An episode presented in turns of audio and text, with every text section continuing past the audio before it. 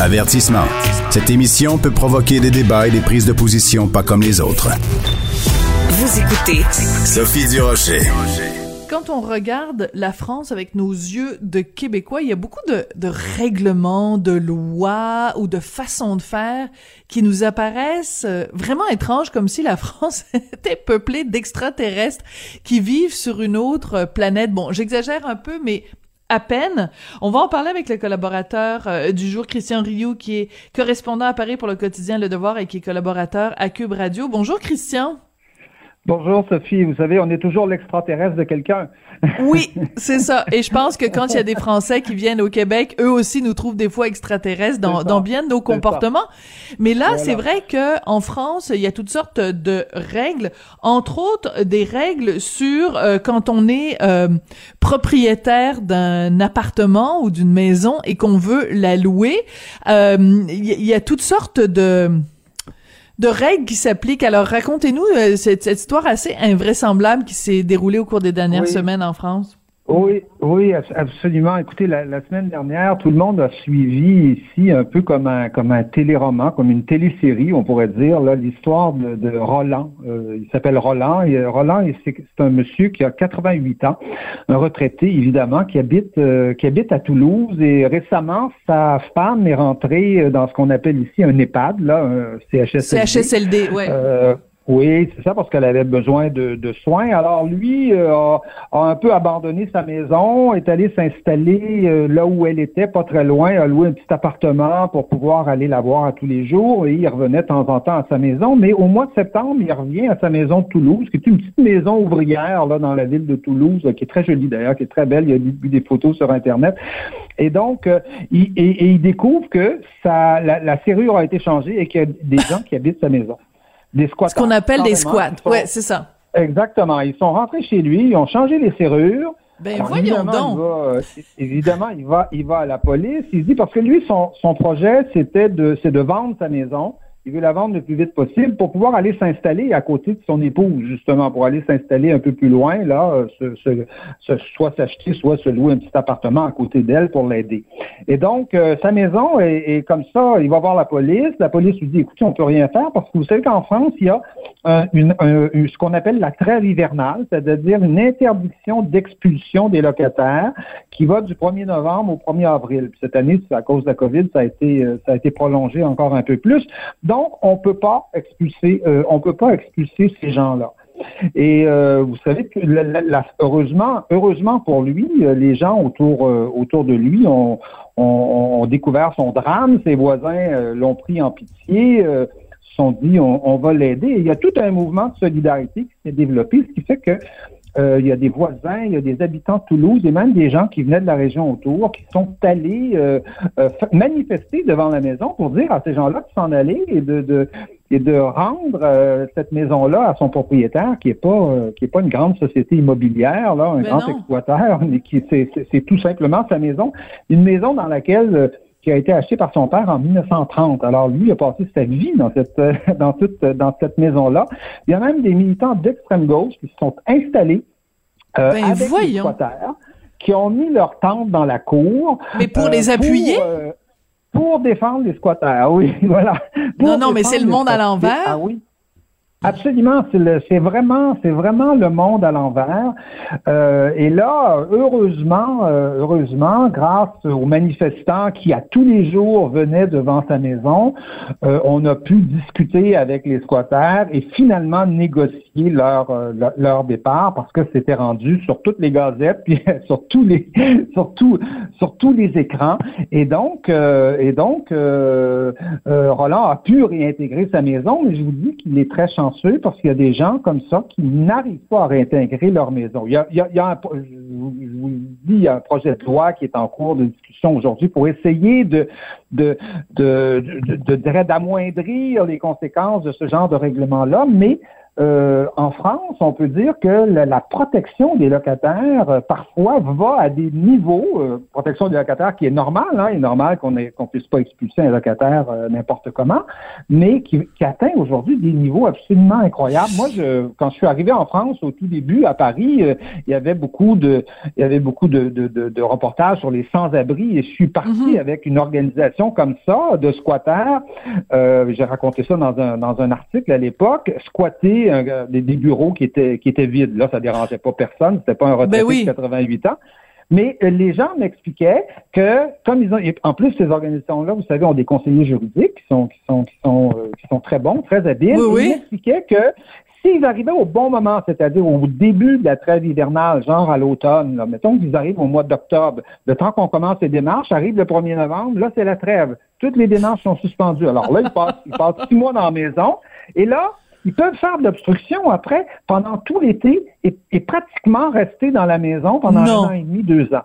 Bon, si c'est une grosse multinationale du logement, bon, on va pas, on va pas trop pleurer sur eux, mais écoutez, si c'est un, moi j'ai une, j'ai quelqu'un, un parent par alliance comme ça qui s'est retrouvé avec des locataires, euh, qu'elle n'a pas pu expulser pendant un an et demi, deux ans. Euh, euh, c'est quelqu'un qui a qui loue un, logement ou deux logements, donc c'est un tout petit propriétaire.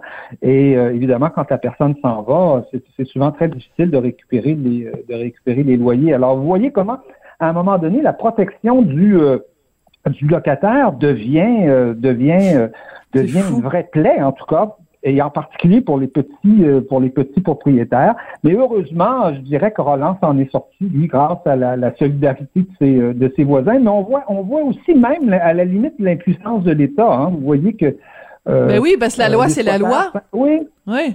oui, absolument. Même l'État semble impuissant devant aujourd'hui devant euh, des groupes comme ça. Puis bon, Toulouse est très connu en France pour être pour être une ville euh, qui est très de gauche, ce qui est pas ce qui est pas ce qui est pas un mal, mais euh, une ville aussi où il y a beaucoup de groupes d'extrême gauche. Et donc à Toulouse, c'est une affaire comme celle-là devient vite politique et les groupes d'extrême gauche se mettent là-dedans et et, et, squattaient l'appartement de ce pauvre ce pauvre retraité Roland qui Pauvre, pauvre monsieur, pauvre Roland. Ben moi, il y a deux choses qui me frappent dans ce que vous nous racontez, euh, Christian. La première, c'est que cette exception, la trêve hivernale qui dit donc on peut pas expulser les gens entre le 1er novembre et le 1er avril dans une ville comme Toulouse. Excusez-moi, mais c'est parce que Je sais pas, c'est comme, euh, mettons, si on est à Montréal ou à Chibougamau, il fait moins 40. Ben, c'est parce que Toulouse, c'est quand même dans le sud de la France, c'est la ville rose chantée par Nougaro. Alors, bon, je comprends qu'on peut pas avoir un, règlement qui est différent selon les régions de France, mais bon, ça, ça me fait un tout petit peu sourire.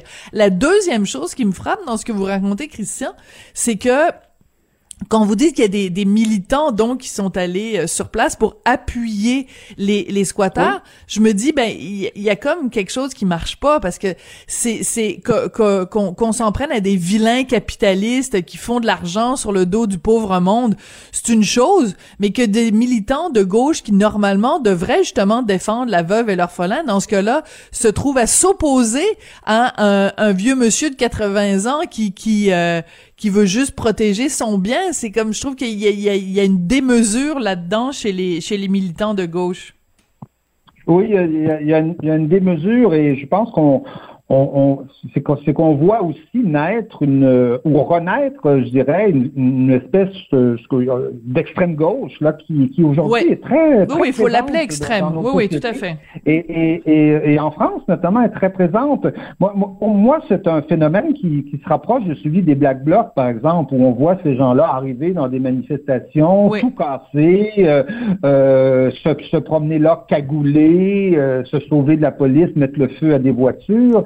Euh, c'est ce genre de, de, geste, je voudrais, je vous dirais, anarchiste, presque nihiliste, hein, qui, euh, qui aujourd'hui est en recrudescence dans nos, euh, dans nos sociétés et face, face auquel l'État, on dirait, est impuissant.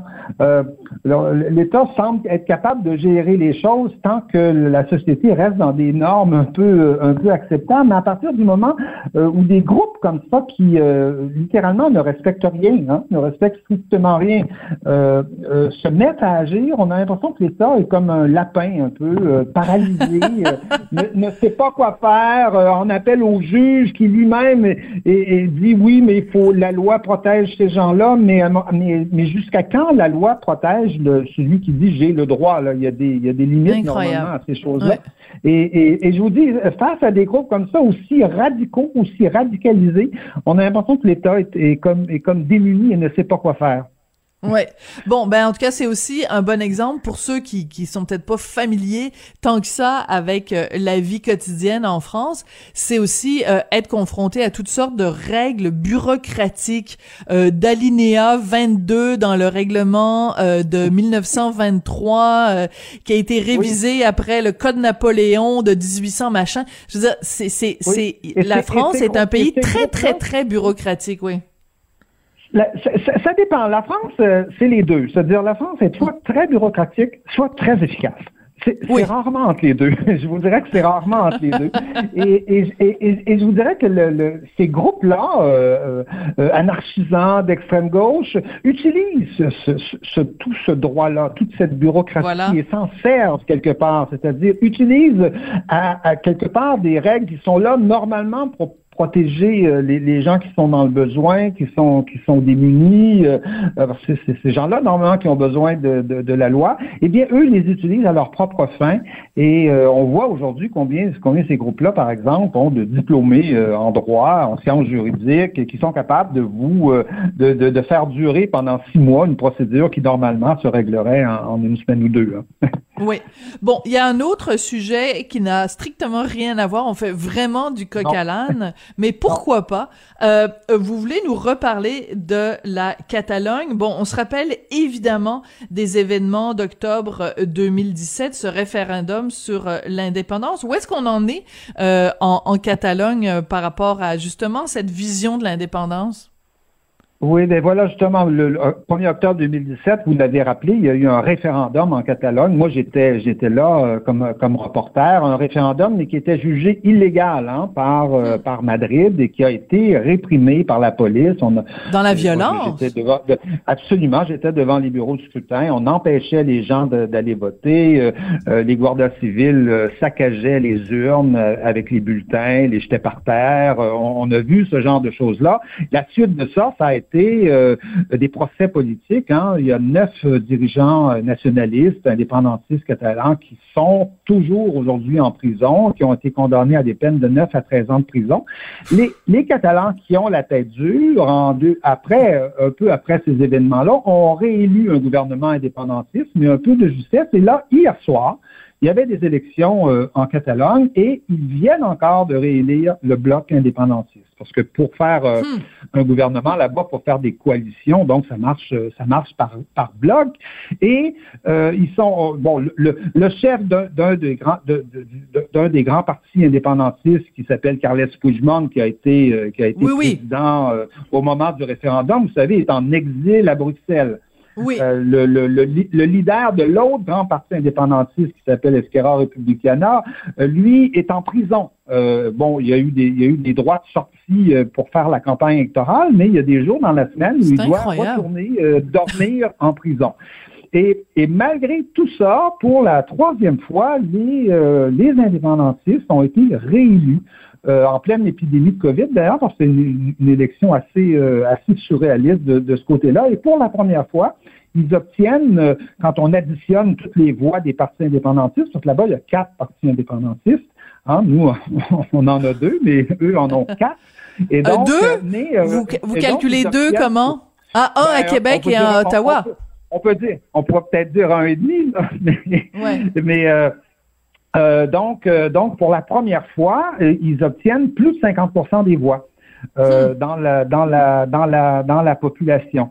Et donc, euh, je vous dirais que toute l'opération que Madrid avait montée, parce que Madrid a envoyé un de ses ministres, son ministre de la Santé, qui était très connu, qui, qui était sur toutes les télévisions, Salvador Ida, l'a envoyé se présenter pour les socialistes là-bas. Euh, il a fait campagne en disant, on va tourner la page de l'indépendance, hmm. c'est terminé, on parlera plus de ça, c'est des vieilles affaires qui intéressent plus personne. Vous connaissez, ce discours bien connu. Ce, discours-là. Alors, eh bien, les Catalans, hier soir, euh, sont allés massivement voter pour dire non, non, non, c'est pas du tout des vieilles affaires. On, on sait pas, on sait pas nécessairement qu'est-ce que ça va donner, comment on va s'en sortir, qu'est-ce qui va se passer dans l'avenir, mais on considère que c'est pas du tout, du tout des vieilles affaires. Alors, le, le, le, le, le parti, là, Esquerra Republicana, qui va diriger la coalition, lui a pris comme priorité, par exemple, de, d'obtenir de, de, une amnistie pour les prisonniers politiques. Euh, évidemment, d'ailleurs, son chef, son chef est d'ailleurs en prison. Imaginez, ben hein, 9 à 13 ans, 9 à 13 ans de prison on, on, on rigole pas, c'est pas c'est pas des farces. Et il voudrait aussi euh, organiser un référendum, un nouveau référendum, mais cette fois avec l'accord de Madrid. Là, c'est loin d'être c'est loin d'être acquis cette affaire-là parce que à Madrid, vous savez, les socialistes qui ont déjà à une certaine époque été euh, plutôt fédéralisants, plutôt euh, euh, sympathiques aux autonomies, aujourd'hui sont devenus très durs sur ces questions-là. Et aujourd'hui, il n'y a plus beaucoup de différence euh, à Madrid entre la gauche et la droite. Et donc, les socialistes, aujourd'hui, leur ont, leur ont tout simplement envoyé une fin de une fin de non-recevoir sur cette question-là. Mais c'est pour dire, dans le fond, que euh, la question indépendantiste est loin d'être terminée en, ben, C'est ça qui est intéressant. Absolument. Je me souviens en 2017, euh, euh, la, la, presse internationale écrivait c'est fini, c'est fini, on passe à autre chose, on, on en ben parle non. Puis, voyez-vous, voyez-vous, trois mm. ans plus tard, les choses sont encore là.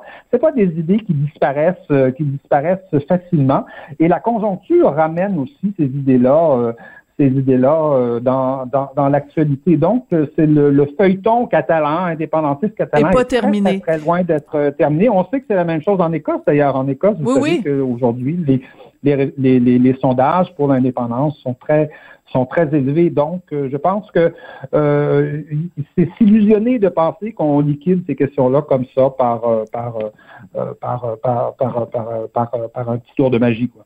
Oui, ben surtout un tour de magie qui implique euh, tabasser des gens et mettre les leaders euh, indépendantistes euh, en prison.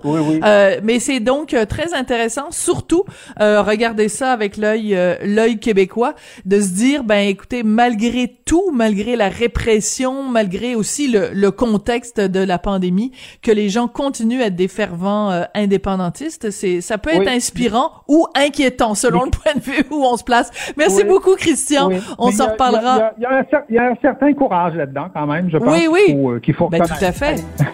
ben, tout à fait. Quand on est prêt à défendre ses idées jusqu'à euh, abdiquer notre euh, liberté euh, individuelle, que ça ne, ne, n'empêche pas les gens de continuer à adhérer à cette idée-là. Je trouve qu'il y a quelque chose de très inspirant, en effet. Christian Rioux, donc, correspondant à Paris pour le quotidien Le Devoir et collaborateur ici à Cube Radio. Vous pouvez l'entendre à différentes émissions pendant la semaine. Merci beaucoup, Christian. À la semaine prochaine. À bientôt. À bientôt. Au revoir.